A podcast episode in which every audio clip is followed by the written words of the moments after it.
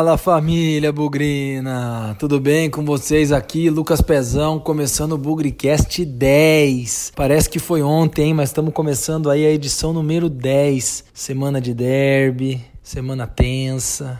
Guarani em recuperação, sete pontos dos últimos nove conquistados, Chita em total declínio, só apanhando, Todo mundo preocupado, o Igor Henrique joga, não joga. Aí o Guarani vai fazer mistério, não vai. Como é que vai ser jogar de manhã? Aí já puxaram o histórico lá de jogos de manhã. O Guarani ganhou o último e ganhou o anterior também, as duas vezes que jogou lá de manhã. Só se fala de derby, hein, galera? Então, é contagem regressiva. Tá chegando a hora, domingo 11 da manhã lá no Chiqueiro. Vamos que vamos, porque uma vitória pra gente é Importante, hein? Com certeza vai tirar a gente do Z4, vai dar uma respirada boa e vai jogar uma crise mais ou menos lá em cima, hein? Bom, isso vai ser problema deles. Eu não tenho nada a ver com isso. Então tá começando o Bugricast 10. Segue aí que hoje é especial. Bugricast, o podcast oficial da torcida bugrina.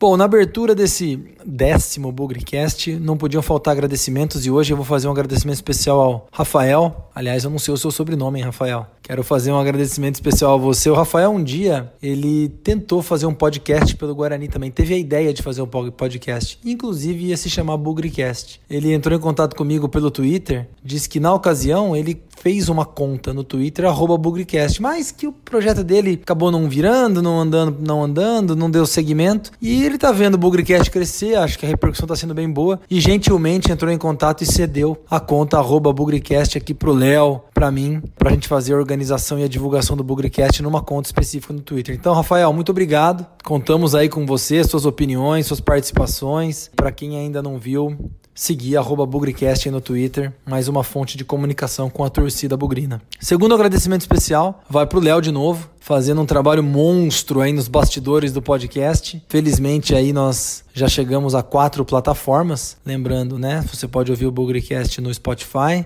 no Deezer, no YouTube, no SoundCloud. E agora tem a quinta. A quinta plataforma disponível para todo mundo aí que está ouvindo o Bugrecast. Dá uma olhada aí no seu celular. É iPhone? Se for iPhone, você pode procurar o aplicativo Podcasts. Já vem instalado no, no iPhone, já é padrão da Apple, é um aplicativo da própria Apple. E lá digitar Bugrecast e pronto. É só um, dar um assinar ali e você tem mais uma fonte para acompanhar o trabalho do Bugrecast. Então agora são cinco plataformas. Léo, obrigado. Foram praticamente aí 15 dias de espera até a aprovação da, da Apple. Então agora o Bugrecast está na Apple, no iOS, nos aplicativos padrões da Apple. Tá bom, pessoal? Obrigado. E o trabalho está crescendo. Vamos que vamos. Obrigado aí pelas sugestões, críticas, elogios e vamos seguir. Senta que lá vem a história.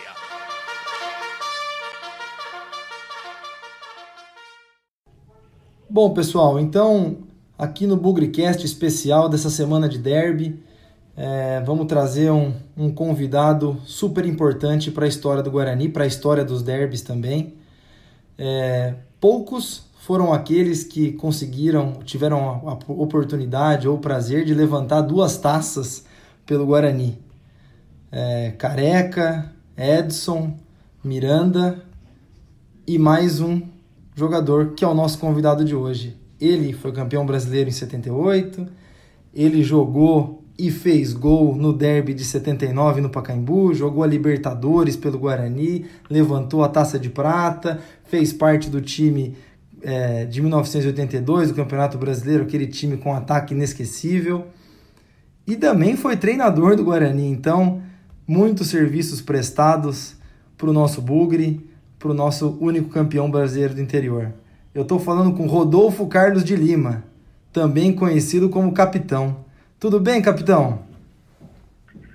Tudo bem, é um prazer falar com vocês, um, com muita alegria relembrar os bons momentos do Guarani, do, dos jogos, dos, dos títulos e também poder estar passando algum detalhe novo para vocês. Agradecido.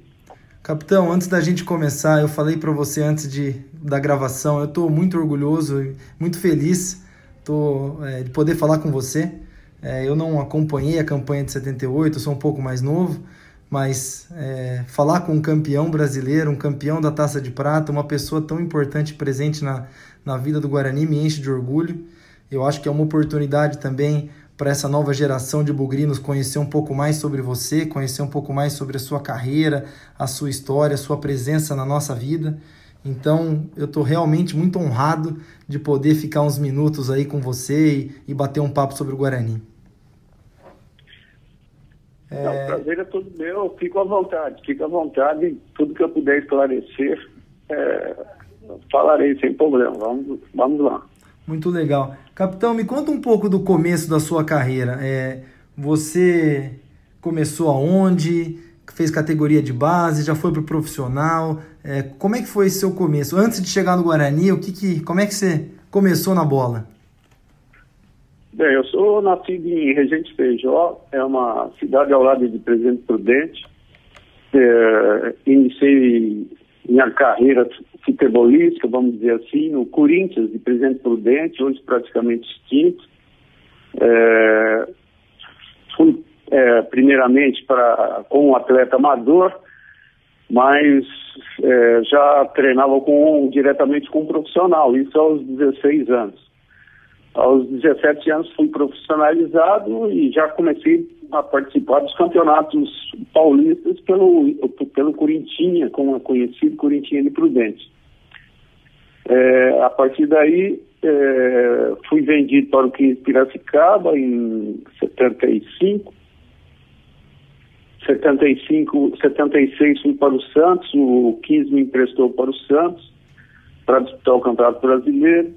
77 fui emprestado para o Vasco para disputar o Campeonato Carioca e também brasileiro. É, na minha volta do Vasco, porque eu pertencia ao 15 Piracicaba, é, o Vasco queria prorrogar meu, meu empréstimo, eu não aceitava. Aí veio a proposta do Guarani, o Guarani me comprou, foi quando fui para Campinas, para o Guarani em 78. E aí, e aí, capitão, tem uma história engraçada que o pessoal conta aqui em Campinas, né? É, o capitão, ele chegou no Guarani depois de um de um amistoso que o Guarani fez com o 15 de Piracicaba em preparação aí para o Campeonato Brasileiro. Esse amistoso foi 16 de março, o Guarani ganhou de 2 a 0 e o capitão defendia o 15. E aí depois veio para Campinas. Lembra disso, capitão? Me lembro, é justamente esse intervalo meu de Vasco para Guarani, porque é, o Vasco queria que eu retornasse para o Rio, eu não aceitei se, se prorrogasse um empréstimo, e eu fiquei treinando em Piracicaba. Mas eu tinha contrato com o Vasco. Se, se os torcedores mais antigos observarem, se atentarem, o primeiro jogo do Campeonato Brasileiro, em 78, que foi Guarani e Vasco, eu não joguei. Não joguei porque eu tinha um contrato com o Vasco meu contrato não tinha vencido. Vencia justamente naquele dia do jogo. Até o Guarani perdeu aí em casa é, por 3 a 1 não joguei esse jogo porque eu tinha contrato com o Vasco. Então, a partir de segunda-feira, fiquei liberado do meu empréstimo do Vasco. Foi quando o Guarani, então, é, o Guarani já tinha me comprado. É, foi a partir daí que eu fiquei com condições de jogo. Né? Já comecei a participar na segunda rodada do Campeonato Brasileiro. E outro detalhe importante: não foi só esse jogo é, é, que o 15 fez com o Guarani. Eu tive treinando na base do Guarani com o seu Zé Duarte em 1970. Olha e... só, essa informação é nova para mim, capitão, não sabia. Mas os mais antigos, os mais antigos, aqueles que, que ficavam todo dia nos treinamentos do Guarani sabiam disso. Eu fiquei um, fiquei um período de quase um mês no Guarani, mas aí também eu acabei fugindo. Então, esse pessoal mais antigo, que acompanhava os, todos os treinamentos do Guarani, sempre que eu passava, me xingavam, porque, oh, você estava aqui praticamente de graça, tivemos que, que comprá-lo. É, é, faziam uma certa brincadeira, né? Não, não, era uma coisa séria, mas eu tive na base do Guarani com Amaral, Eli Carlos, Cascorão, é, a Sejarba, é bastante gente. E, e, treinado pelo Zé Duarte, um grande professor, né? É, o Zé Duarte foi me buscar em Regente Feijó. Ah. Ele, ele foi me buscar, foi lá com. Tinha um viajante, eu não me recordo o nome agora. Ele era um viajante que vendia remédios e foi com, com Fusca. E eu vim de Fusca com esse viajante, mas o seu Zé Duarte para Campinas. Outros tempos do futebol, né? Que história bacana. E, e, foi legal você contar essa parte do Vasco e o seu e você estava preso com um contrato lá, porque era a minha próxima pergunta. O Guarani jogou com 15 no amistoso dia 16 de março. Dez dias depois estreou com o Vasco, perdeu 3 a 1 como você disse, e você não estava em campo. E aí no jogo seguinte, dia 30, ou seja, praticamente duas semanas depois desse amistoso, você já entrou em campo titular do Guarani contra o Bahia, 2 a 1 né? É, justamente na, na, semana do jogo do Vasco, inclusive, eu estava, estava aí, treinando. Mas como eu não podia jogar e era Semana Santa, eu, eles me dispensaram, eu fui até minha casa para acabar de pegar minhas coisas para me transferir aí para Campinas. Então eu nem vendo o jogo de Guarani e Vasco. Eu cheguei no, no domingo à noite aí para voltar a treinar na segunda-feira. E, se não me engano, não sei se já jogamos na quarta-feira, acho que na quarta, no, com CRB, se não me engano, CSA, coisa assim. É, o Guarani depois do Vasco pegou o Bahia, ganhou 2 a 1 um, e em casa ah, e, e, logo em seguida jogou com o CSA. Na outra quinta-feira ganhou 2 a 0 e você fez seu primeiro gol, né? É, justamente, é. Tá, tá certo. É que faz um, um tempinho, às vezes a memória falha, mas é isso aí mesmo. E, e, me diz uma coisa, como, como foi esse começo de 78? Ninguém conhecia muito Carlos Alberto Silva, ninguém conhecia muito essa garotada. Como é que foi esse começo de trabalho? Começou perdendo? Como é que foi esse começo de trabalho aí no, no Guarani? Olha, confesso para você que, é, partindo do que você me perguntou há pouco, da, daquele amistoso, é, eu, realmente eu fui para o Guarani porque é, eu, eu, vi a possibilidade de, de, crescer na carreira, não, não tinha mais tempo para mim ficar no, no, no 15 Piracicaba. E como houve divergência no Rio com o Vasco, a, a minha melhor opção realmente foi o Guarani. Mas, sinceramente, pelo amistoso, eu sentia que sofreria um pouco.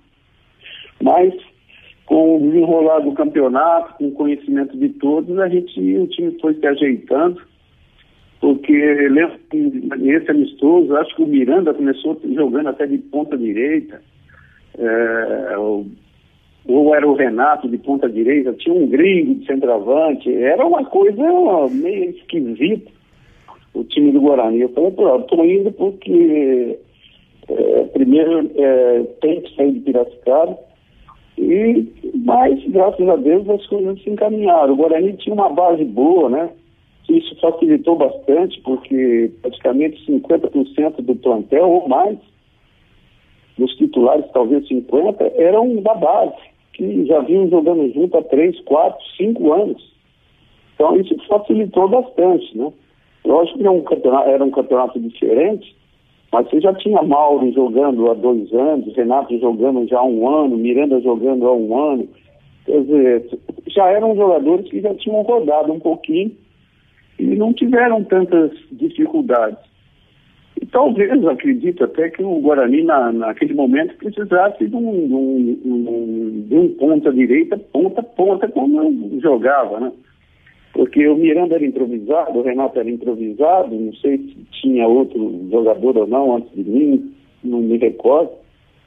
Mas eu acho que a coisa vem se encaixando, né? Veio, veio uh, antes de, do Bozó veio o Macedo, estava o Macedo praticamente chegou junto comigo. É, também era um ponta a ponta, né? Depois veio o Bozó com, sendo um ponta, mas com outras funções. Mas, na realidade, se você, é, é, a torcida os, os conhecedores do Guarani, não tinha outro ponto, só tinha eu.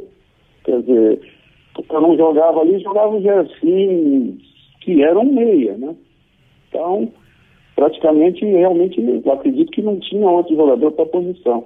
É, e você falou aí do gringo, eu acho que você está se referindo ao Pedete, que era um centroavante, que jogou muito pouco, praticamente não jogou pelo Guarani, e ele foi titular nesse amistoso e realmente o Renato foi ponta direita.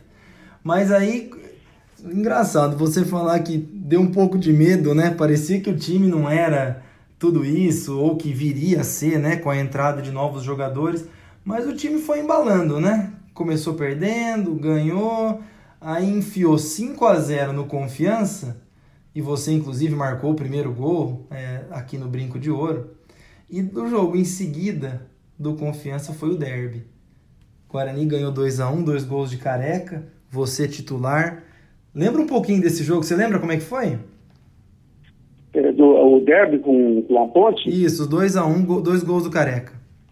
É, é, veja bem, o, o, início do campeonato não, não, não jogava o careca, né? jogava o Adriano. Isso.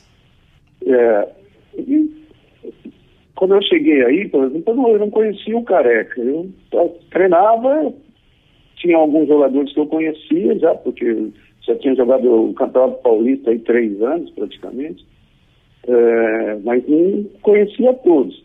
O Miranda, particularmente, conhecia porque ele é, também é da minha cidade, lá de Presidente Prudente, então já tinha conhecimento do Miranda. É, o, o, o derby se desenhou de outra forma, porque durante a semana, não sei se o Careca jogou um jogo antes, se já entrou ou não, mas o, o Adriano vinha tendo um problema de contusão e o cara acabou é, treinando, se ajustou, a gente, eu sinceramente não, não me recordava muito do Careca. A partir desse derby, sim, porque ele foi definidor, foi o que praticamente ganhou o jogo para a gente, fez os dois gols. E a partir daí, é, o Careca se tornou titular do time e, de alguma forma, o, o, nosso time era um time constante, né? Então, era, era um time que foi se entrosando com o decorrer do campeonato, porque havia pouca, sempre poucas mudanças. Acho que isso foi um fator positivo para o time ir se enquadrando durante o campeonato. E eu tenho, eu tenho duas curiosidades antes da gente chegar na parte final de 78. Primeiro é, o que, que você tem para me contar da, dessa derrota de 5 a 1 para o Remo, que foi a maior goleada que o Guarani tomou no campeonato de 78, e depois a super vitória por 3 a 0 contra o Inter lá em Porto Alegre. O que, que você pode contar desses dois jogos aí que você, você teve presente, você, tanto, tanto lá no, lá no, no Pará, né, contra o Remo, como contra em Porto Alegre contra, contra o Inter. Esse jogo do, do Remo lá, lá em Belém foi até engraçado. Acho que nós saímos para fazer uma, uma turnê para o Nordeste lá, porque acho que fizemos três jogos seguidos lá no, no Nordeste. É, e o Remo talvez, se não me engano, foi o último. Eu não sei se foi é, uma questão de, de você não ter local próprio para treinar, de, de mudar a configuração do treinamento, de. Mas na realidade esse jogo foi 5 a 1 mas é, não vou dizer que o Guarani merecia ganhar, mas era um jogo para ser 7 a 6 6 a 5 porque o que nós perdemos de gol nesse jogo foi uma coisa, uma enormidade. Só eu, lembro que eu saí duas vezes, eu e o goleiro, e não consegui fazer o gol. Renato saiu também uma, duas vezes, não conseguiu fazer os gols. E os gols que nós tomamos foi uma saída de bola, o Oliveira, o Oliveira Silveira, o Silveira escorregou, o outro deixou, um deixa para um, deixa para o outro. Quer dizer, não foi uma, uma superioridade assim, foi, foi um jogo em que nada deu certo. É, foi um jogo assim atípico. Se, se a gente fosse jogar lá mais dez vezes, ganharia nove. Então, é uma coisa típica, difícil de ser explicada, mas muito mais por, por deficiência da gente, para a gente estar no mau momento, do que por o Remo ser superior, porque, por incrível que pareça, o Vira-Burro fez os cinco gols. Né? Fez os cinco gols, então, pois é. Pois é, então é até uma coincidência, não é isso? Porque poderíamos ter pedido, perdido e três, quatro, cinco jogadores terem feito os gols. Não, foram o único jogador que fez os cinco gols. Então foi uma coisa muito esquisita, assim, difícil de ser explicado.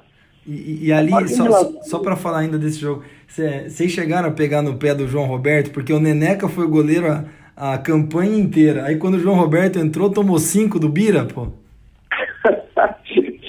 é, lógico que sempre tem aquele, né, no bom sentido, aquelas brincadeiras. É, eu, eu, João, o João era um, um, puta companheiro, um cara sensacional, sempre foi boa prática, é amigo até hoje, né?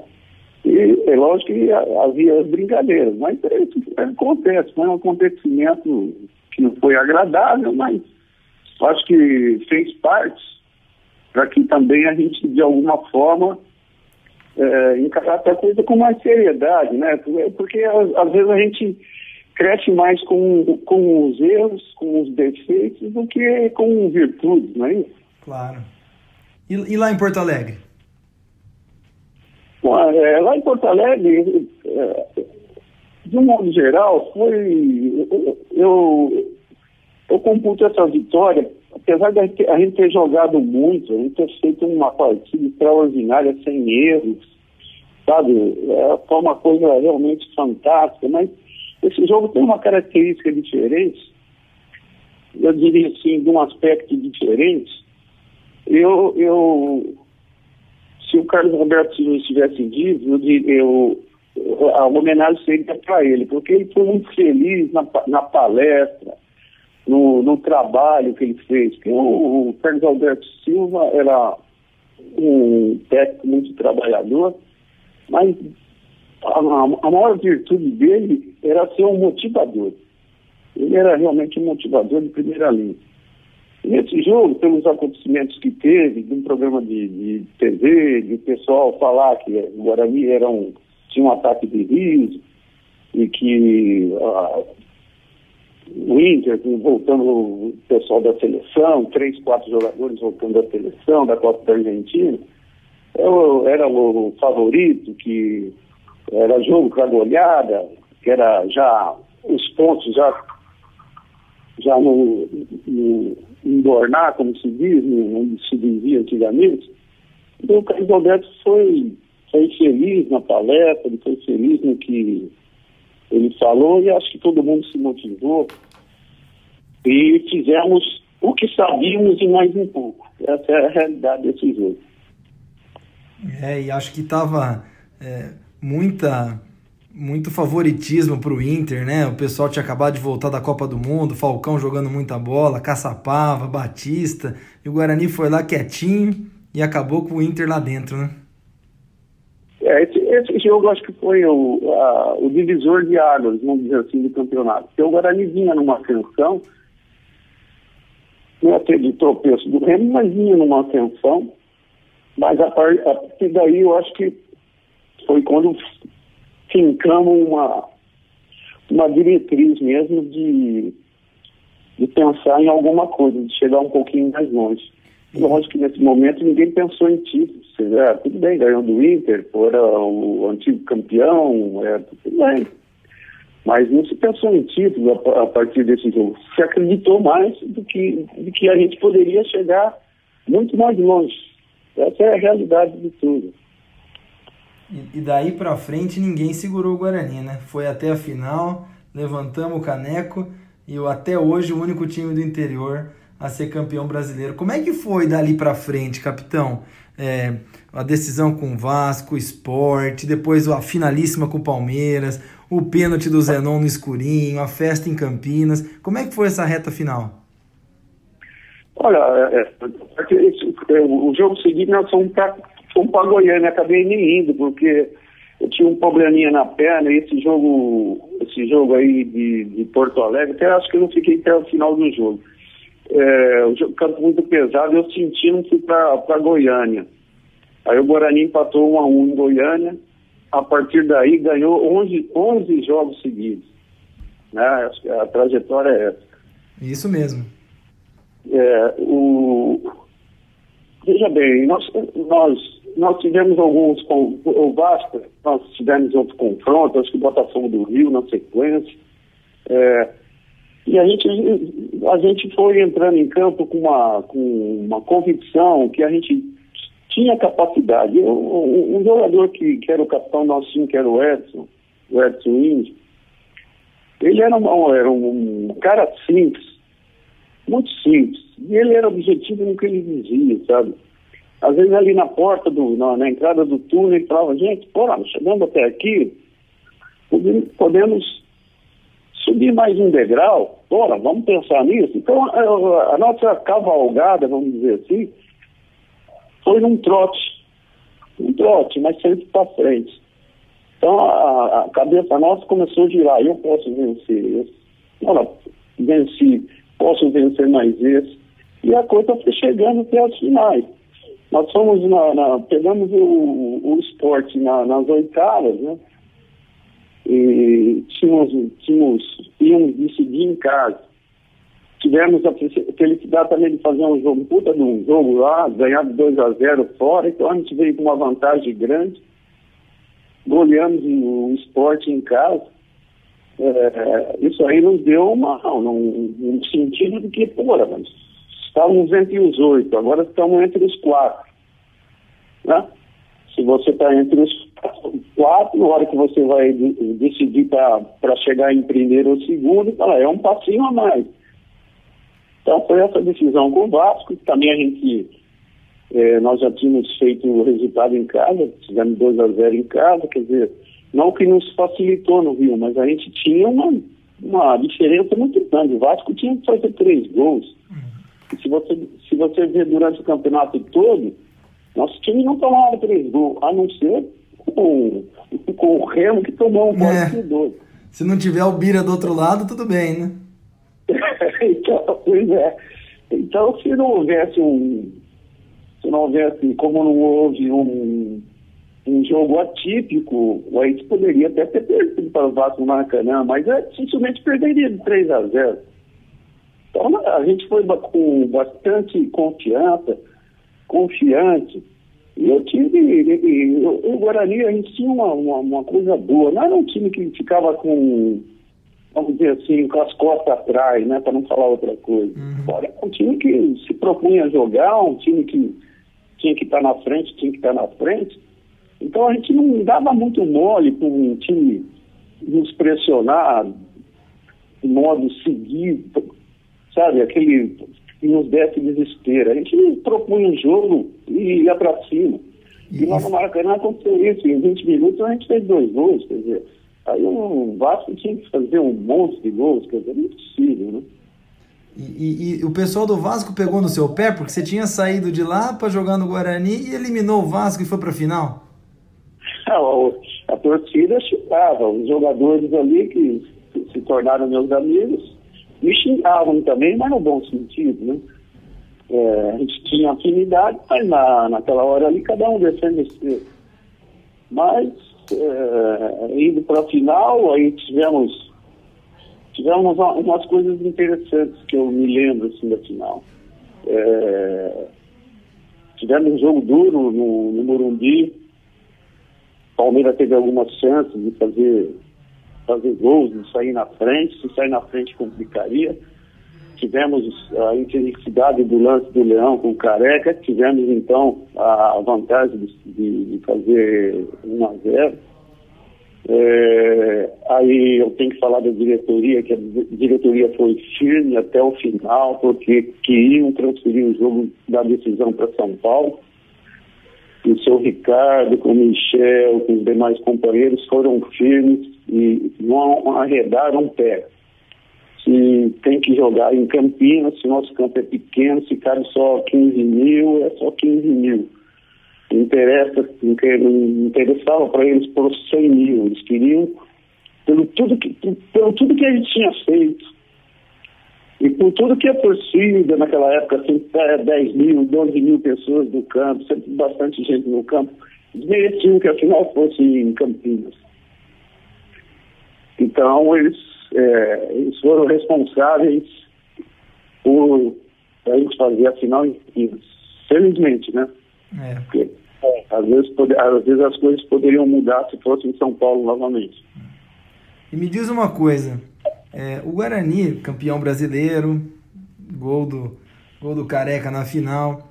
O Guarani não tem uma foto, é, ou não teve a cena do Edson levantando o troféu lá no gramado. Vocês correram tudo pro vestiário na hora do, de comemorar o título e tem uma foto do Edson no vestiário com a taça. Já estava combinado isso aí, ô capitão? Não, não, não, não estava combinado. É, veja bem, aquele dia, uh, um pouquinho antes de terminar o jogo, a gente já presenciava que a torcida iria invadir o campo. A gente sentiu lá dentro do campo isso. E a nossa reação primeira foi ficar esperto, foi ficar esperto. Eu, por exemplo, estava lá do outro lado, estava longe, segundo tempo, estava longe do, do, do túnel do vestiário, tinha que atravessar o campo, mas foi ficando preferencialmente mais para dentro do campo que para fora, porque a gente percebia que ia ter invasão. O que, que a gente ia fazer? Ah, a atitude nossa foi sair correndo, porque a gente não sabe o que a torcida poderia ter feito, né? Hum.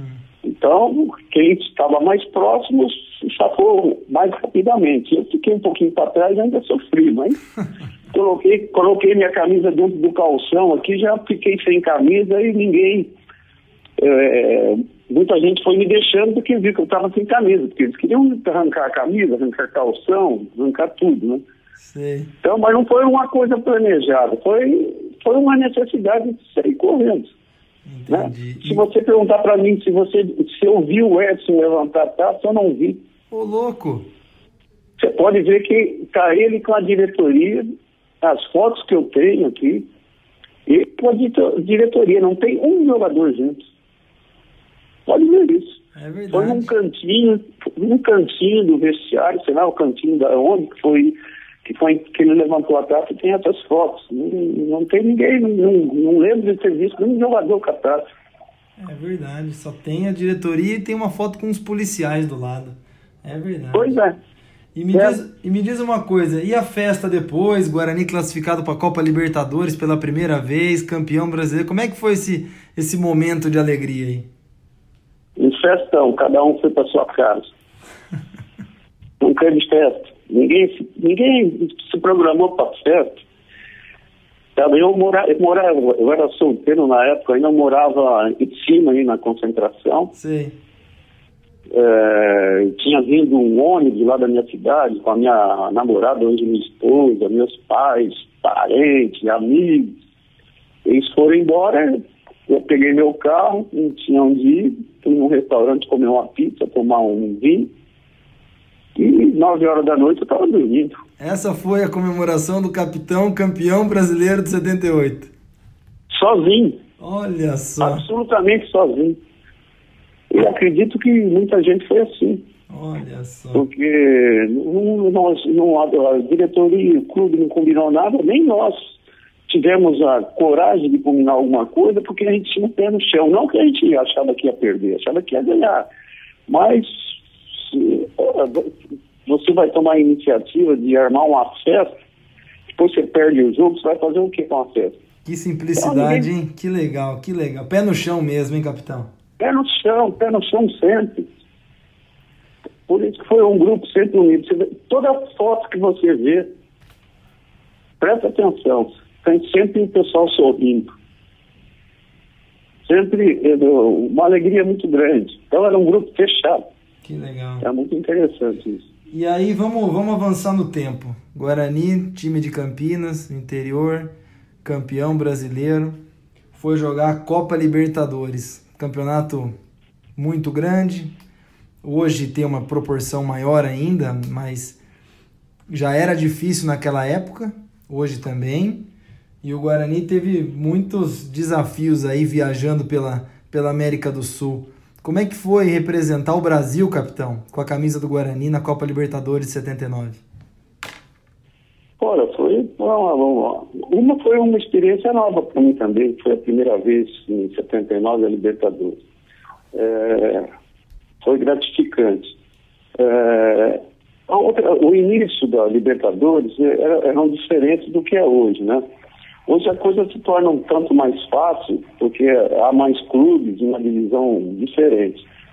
Naquela época era o campeão e o vice de cada país, Então você se confrontamos novamente com o Palmeiras, né? E nós pegamos os times do, do, do Peru. É, tudo bem que passamos bem a primeira fase e tal. É, nós, nós éramos, para o pessoal de fora, um time, um time desconhecido. Então, de certa forma, na, nos primeiros momentos nós tivemos vantagem, porque é, todo mundo vinha para cima pensando que queria ganhar os jogos só independente. Palmeiras não, que era nossa, foi nosso adversário, era adversário. Então, no, no, na, na, na, primeira fase, foi, foi, até de certa forma, foi cômodo para a gente. Agora, a partir daí, o pessoal toma conhecimento. E a Libertadores, naquela época, não tinha televisionamento. É, você apanhava para entrar em campo, você apanhava dentro de campo, apanhava para sair de campo. Era complicado, sabe? Sim. É, hoje, hoje, com a televisão, com o pessoal em cima, acontecem as coisas, mas acontecem em, em menores proporções. É, então, a gente teve jogo que a gente, no Chile, a gente apanhou, é, as coisas complicadas. Mas eu acho que o Guarani, pelo time que tinha, tinha condição de, de ter ido um pouquinho mais longe, ter disputado até a, a, final, porque nós tivemos um, jogo um palestino que poderíamos ter ganho, é, ficamos no 0 a 0 E depois tivemos a infelicidade de perder o Olímpia, que o Olímpia foi o campeão, acabou sendo campeão, perdendo Olímpia com um gol no final lá, um gol de escanteio. Mas, mas esse gol aí foi meio mandrake, não foi não? Foi mandrake, fizeram falta no Neneca, fizeram uma série de coisas. Então também não perderia o jogo lá no Paraguai. Então, mas a, a, a Libertadores nessa época era isso. A gente não pode reclamar porque a gente tinha conhecimento que a coisa era, era complicada. E a hora que vai afunilando, quem tem mais poder político, quem tem mais conhecimento, acaba chegando mais longe. Então, isso realmente aconteceu. E, e, e assim, para contextualizar para quem está ouvindo a gente, né? o Guarani foi campeão em agosto de 78 é, e depois foi jogar Libertadores no primeiro, primeiro semestre de 79. É, o último jogo aqui já estava eliminado, né? Como o capitão falou, empatou com, com o Palestino, perdeu do Olímpia e aí a sequência de outros resultados não nos favoreceu e o Guarani acabou disputando o último jogo em maio de 79 em casa contra o Olímpia. E aí, praticamente 20 dias depois, não, 10 dias depois, o Guarani entrou em campo lá em São Paulo, naquele que foi um dos grandes derbys da história. É, Guarani é, e a Ponte jogando em São Paulo, partida válida pelo Campeonato Paulista. No Pacaembu, praticamente 45 mil pessoas. Capitão, me conta um pouquinho como é que foi essa história de jogo em São Paulo, tanta gente no estádio, as caravanas, e no fim, a vitória por 2 a 0 e você fez o primeiro gol, né? Rápida de Bozó para Renato, que devolveu a Bozó. O centro foi para Careca, que dominou e deu na medida para Capitão chutar colocado. Zenon deu a paradinha e jogou a bola para um lado. Carlos foi para o outro. Guarani 2 a 0. É, esse jogo eu, tive num programa de TV umas duas semanas atrás, com, até com o Zenon, Zenon de Campinas e eu aqui de Ribeirão Preto. É, eu até perguntei para o Zenon, Zenon, você lembra por que que eu Deb? Porque saiu esse assunto do Deb, sabe? Eu até, não, por que, que o Deb foi para São Paulo? Ele não soube responder, depois alguém da, acho que, da produção do programa passou e respondeu. É, o Deb foi para São Paulo porque todo, todo o Deb em Campinas estava dando confusão de torcida, briga, arrebentava com o campo, então era prejuízo para um clube, prejuízo para outro, a polícia não, já não tinha mais controle da coisa, então eles tiveram para São Paulo. É, e eu também não sabia disso, né? foi nesse programa de TV que eu que, que me lembrar. O Ideia foi para São Paulo, Pacaembu, é o maior público de BED até hoje. E pagantes, quase 40 mil pessoas, 39 mil e lavar fumaça, por aí. É, eu falei mas 45, tinha... mas são 38.948. É, por isso, mas tinha mais gente, né? Com certeza tinha mais gente, porque sempre tem 7, 8 mil pessoas que entram sem pagar. Então, realmente foi um maior público. Então, o jogo. É, a Ponte tinha uma excelente equipe também, né? eram, eram equipes equivalentes. E foi um jogo atípico, porque 10 minutos de jogo o Mauro foi expulso. O, o Mauro Cabeção, lateral direito, foi expulso. Aí o Carlos Alberto ele, me colocou como lateral direito é, na hora de defender, mas na hora de atacar, o, o Zé Carlos explicou, o Carlos falou, capitão, agora com a bola você pode ir embora, eu faço só cobertura aqui. Perdeu a bola também, tenta chegar aqui para recompor a defesa e tal. E eu acabei fazendo um gol ainda nesse jogo. Jogando com 10 jogadores ainda numa descida pelo lado.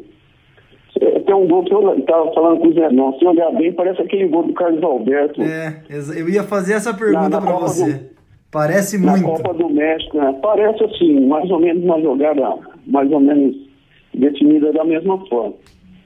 Depois teve um pênalti no Renato, que os caras tiraram pra cacete, que não é, não é, mas foi. O Zenão foi, foi para dentro e venceu por 2x0. Foi interessante. Acho que é o único clássico, o único derby fora de Campinas, acredito eu, né? Foi, foi o único derby fora de Campinas. É, para explicar para o pessoal, então 2 a 0 Campeonato Paulista de 78, terceiro turno. Aqui, capitão, pelo que eu tenho de lembrança, é, funcionou da seguinte forma: todos o, o derby foi em São Paulo pelo seguinte motivo: todos os adversários do Guarani na terceira fase que fossem do interior, Francana, Juventus e até entrou acho que a Portuguesa e o Botafogo de Ribeirão na jogada, os jogos foram em Campinas.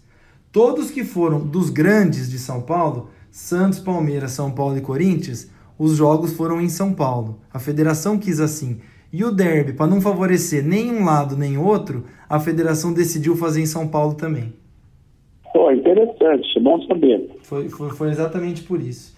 E como é que foi voltar para Campinas depois? É, ganhou lá em, lá em São Paulo, poxa, um jogador a menos boa parte do tempo, né? Porque o Mauro, como você falou, foi expulso logo é, no primeiro tempo, antes do Guarani fazer 1 a 0 Aí com um a menos você fez 1 a 0 Aí o Nenê Santana foi expulso no segundo tempo e o, Zen, e o Zenon fez 2 a 0 Como é que foi a volta? Como é que foi o, o vestiário? Ah, é, é, o derby é um, é um jogo diferente. O derby é derby, né? Derby é aquele jogo que você tem que pensar que é o primeiro e o último. Todo mundo tem que entrar, o jogador tem que entrar, o, veste a camisa do seu clube, Olha, a gente vestia a nossa camisa com muito orgulho. E era, era derby, era aquele jogo, igual normalmente se fala. Ora, você desce de divisão, mas não perde o derby. Ora, era sempre foi uma rivalidade, é o jogo mais importante do, dos clubes de Campinas. Né? Então, a gente levava nesse sentido. A gente, não é que a gente ia para uma guerra. A gente ia uma pequena batalha, sem para a guerra, sabe? daqui a pouco tá todo mundo brigando. Né? É, mas é a rivalidade, batalha, é a rivalidade, né? Mas aí ia consciente de que se ganhasse, você teria um conforto aí, teria um, uma força maior para continuar no campeonato. Se você perde, é aquela crise, você aguentar 15, 20 dias, um mês, aquela mesma coisa. É, estaçante, né? Pô, você perdeu, você fica com aquilo na cabeça, não dorme três dias. Ah, pelo menos eu era assim, né? Não sei se os jogadores atuais é. pensam a mesma coisa, mas é, tinha isso na cabeça, né? Saía na rua de vergonha. É, são, né? Ficava em casa. São outros tempos hoje, né, capitão? Acho que na, naquele, no tempo é. que você jogou, eu acho que a, a responsabilidade do jogador de futebol era um pouco diferente com a instituição. Hoje é tudo muito egoísta, muito individual, né? É, pois é, assim, infelizmente, né? Porque o futebol é um esporte coletivo, não adianta a individualidade só, não, acaba não, não fazendo nada. Então você tem que ter um. Se você não tem um grupo muito forte, nós tínhamos um grupo forte, um grupo unido.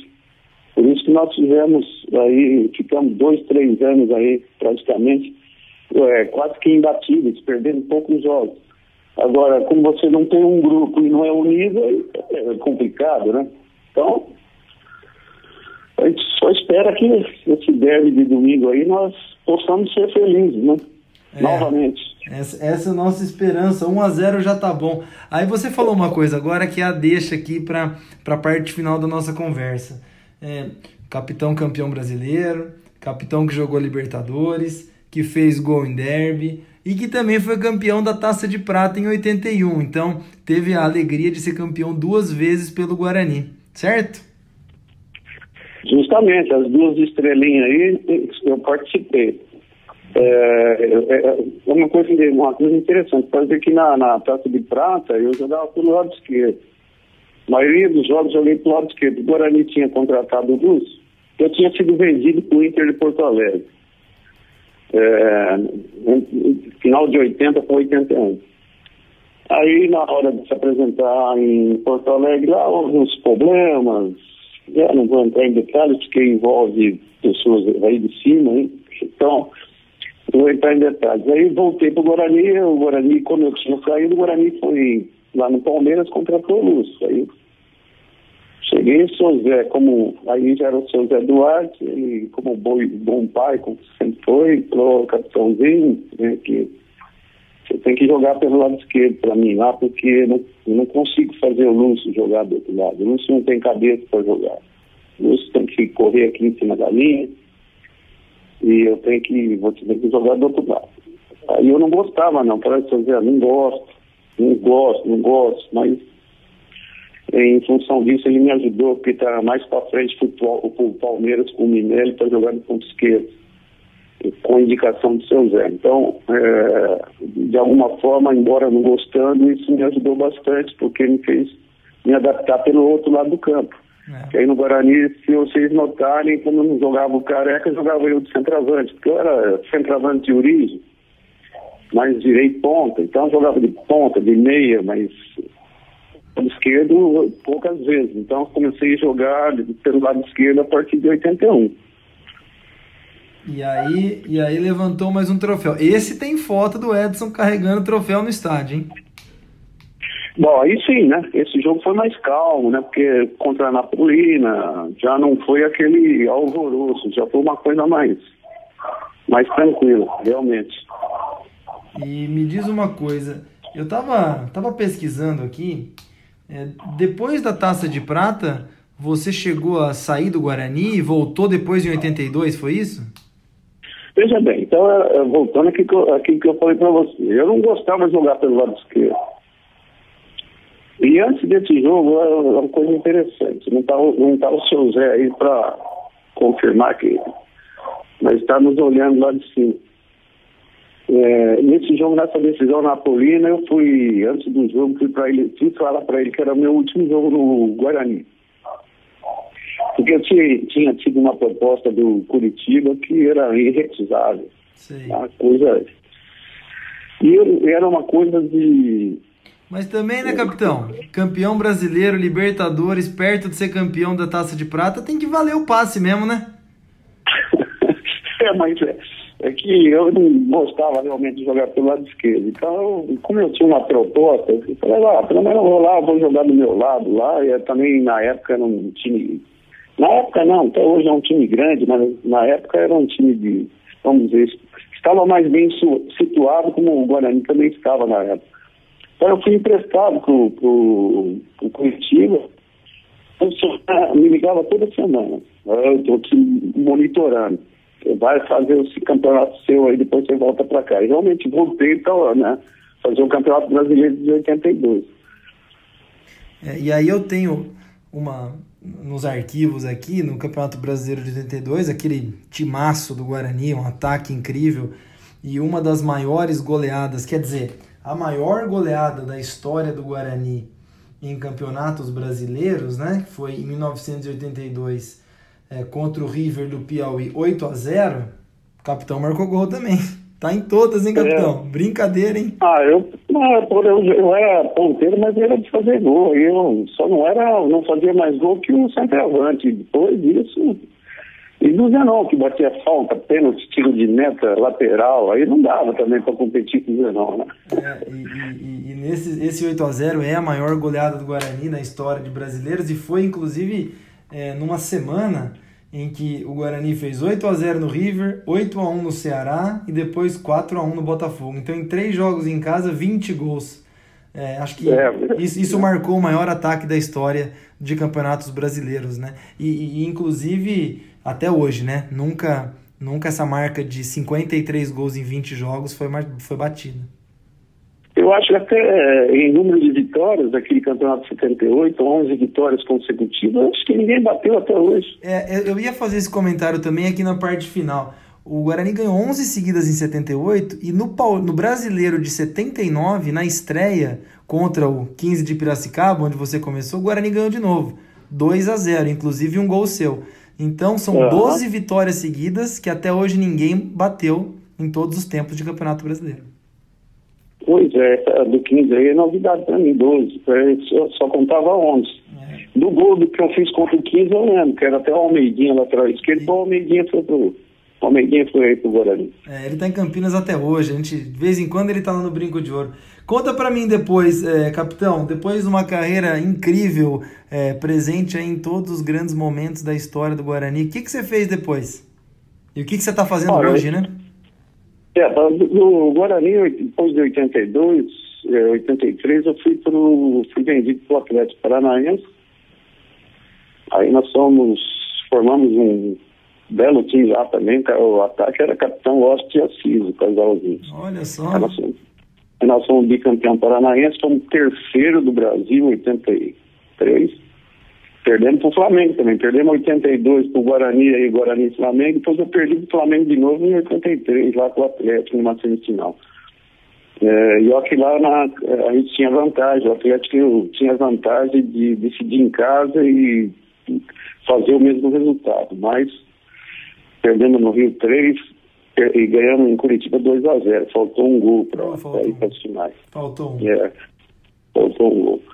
É, depois do Atlético, eu vim para Palmeiras, Palmeiras, voltei para o Atlético, tem o Campeonato Brasileiro pelo é, Paraná Clubes, é, mas pertencia ao Atlético, fui emprestado para o Paraná Clube, que naquele ano o Atlético foi fora do Brasileiro.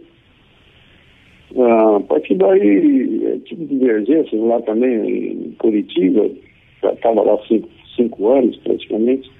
Eu vim para Marília, já vim trazendo a mudança, pra, eu tinha minha mo- moradia fixa em Campinas, então já fui vindo, já vim aqui para Marília, depois vim, para São José dos Campos, que pertinho de São José dos Campos eu já praticamente morava em Campinas, de volta.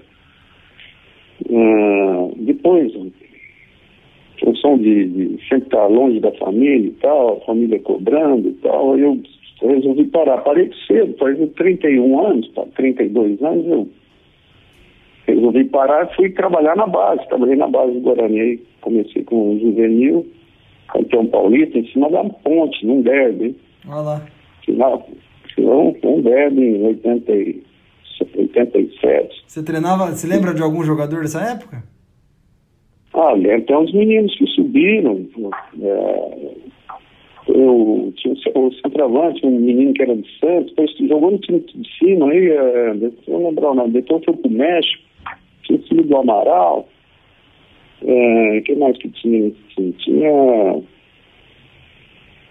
Ah, agora não vou lembrar assim direito, tinha o Rivelino, o Meia.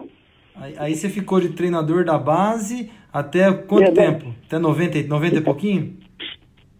É, eu não, não, eu, eu fiquei é, 87, 88, aí fui para a Arábia Saudita. Ah, Fui para a Arábia Saudita. Aí retornei ao Guarani, de- depois da Arábia Saudita, retornei no Guarani, acho que em 90 e 92, parece. ó, eu tenho uma estatística aqui, capitão.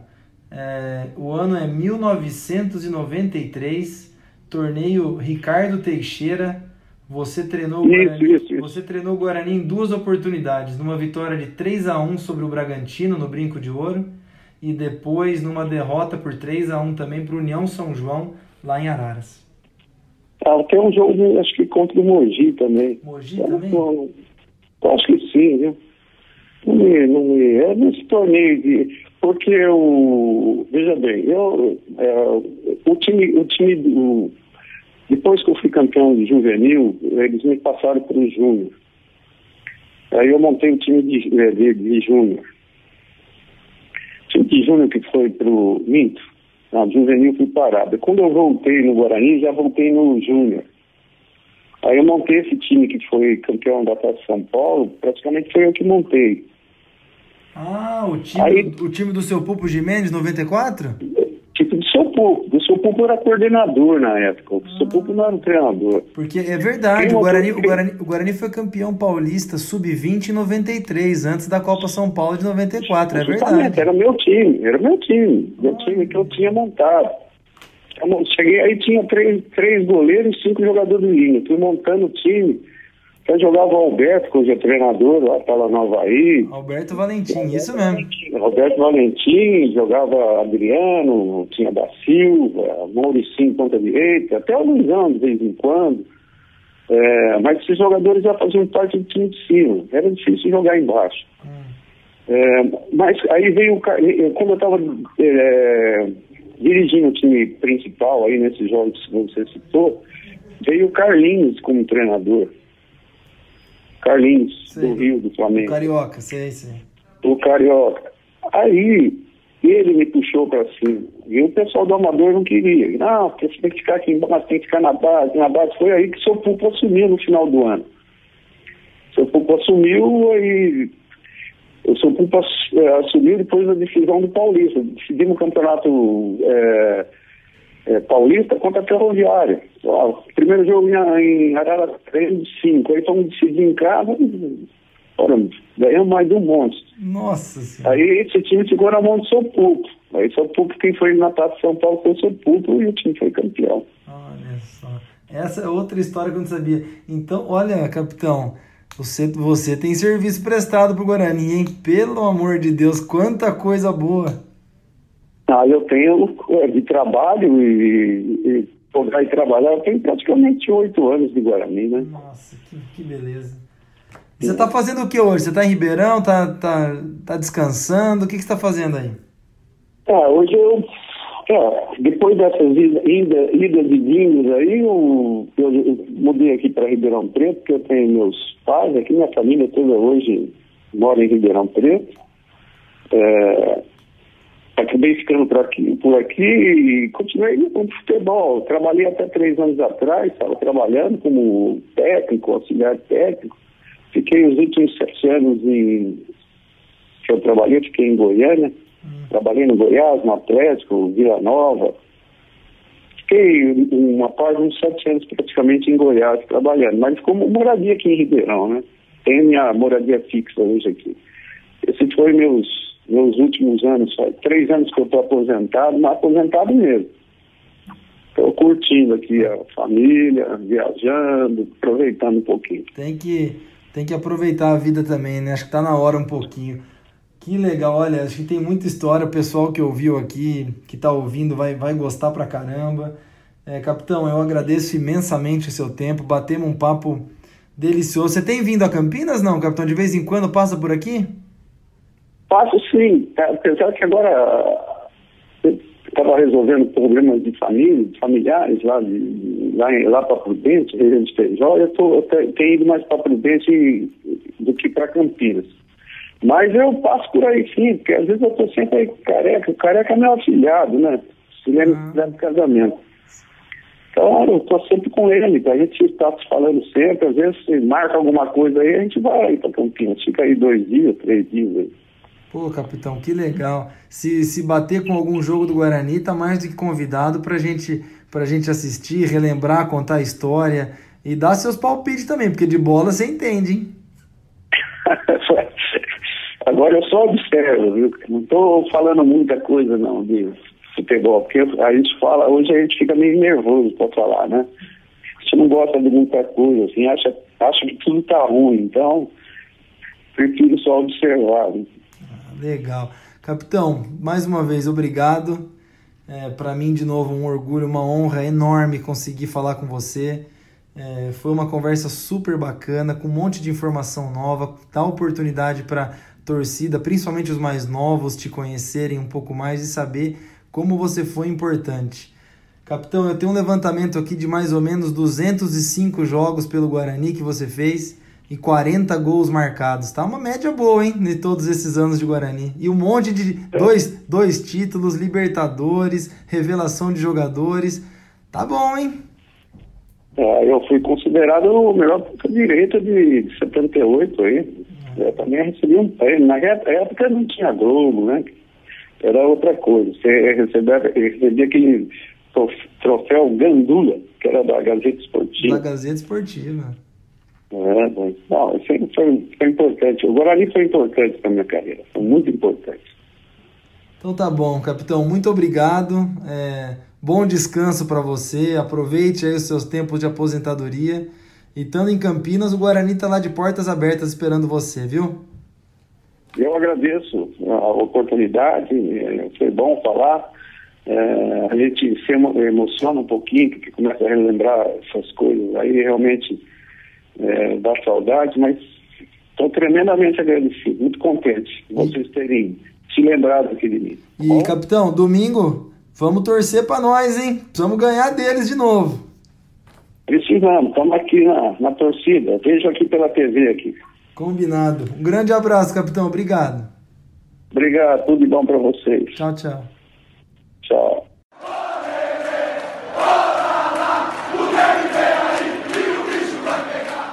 Bom, pessoal, espero que todos tenham gostado da entrevista com o capitão. Foi longa, afinal, um cara que passou por tanto tempo no Guarani, tem tanta história, levantou dois títulos, ajudou a formar muito jogador especial. Então, para mim foi uma honra, para mim foi uma satisfação imensa conversar com um cara que foi campeão brasileiro, campeão da Taça de Prata, que é responsável, como ele mesmo disse, por essas duas estrelinhas que a gente carrega no peito hoje, participação ativa nas duas campanhas. Então, o capitão é um cara um pouco mais velho, então acho que é legal também o espaço aqui no Bugrecast trazer um pouco mais da nossa história. Nem todos que estão ouvindo aqui viram o capitão jogar, praticamente todos já ouviram falar do capitão, mas é muito prazeroso poder contar a história dele para os mais novos. E como capitão, existem muitos outros que a gente quer trazer aqui no Bugrecast, que a gente quer dar espaço, que a gente quer que seja lembrado pela torcida, porque se o Guarani chegou até aqui, gente, foi pela torcida, é claro, foi por alguns dirigentes, é claro, mas foi muito por conta de técnicos e jogadores que dentro de campo treinaram, batalharam, estudaram e ajudaram o Guarani a ser o que ele é hoje. Então, é nosso eterno agradecimento ao capitão,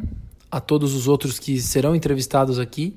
Cara, se vocês viram, gente simples, as histórias que ele contou de 78, um time pé no chão. Eu acho que é com essa cabeça que o Guarani tem que trabalhar daqui para frente. Nós fomos lá para baixo, na lanterna da Série B. E com o pé no chão, cabeça no lugar, os pontos começaram a vir. Mas é sempre com muita dedicação, com muita raça, com muita entrega. Então, boa parte da história do capitão do Guarani, história de sucesso, também se confunde ou passa por esse momento de pé no chão, cabeça no lugar. O importante é o grupo. Eu sinto que o Guarani está se formando ainda nesse campeonato, apesar de já ter transcorrido aí praticamente um terço ou mais. Mas tem coisa por vir, tem chão pela frente e quem sabe o derby seja mais um momento glorioso na nossa história e de consolidação da nossa recuperação. Tem mais pela frente antes do derby, tem mais coisa para a gente compartilhar aqui. Vamos falar um pouco mais lá para sexta-feira, então é isso, espero que todos tenham gostado. Um agradecimento especial ao meu amigo Alexandre Sabione, bugrino de Campinas, que hoje reside já, hoje não, já há algum tempo, reside em Ribeirão Preto. Bate uma bola com o capitão de vez em quando lá e me passou o contato e facilitou as coisas. Sabione, muito obrigado e sugestões, pessoal, são sempre bem-vindas, tá? Vamos pro próximo. Daqui a pouco tem mais um pouquinho de derby para falar e hoje sempre Guarani.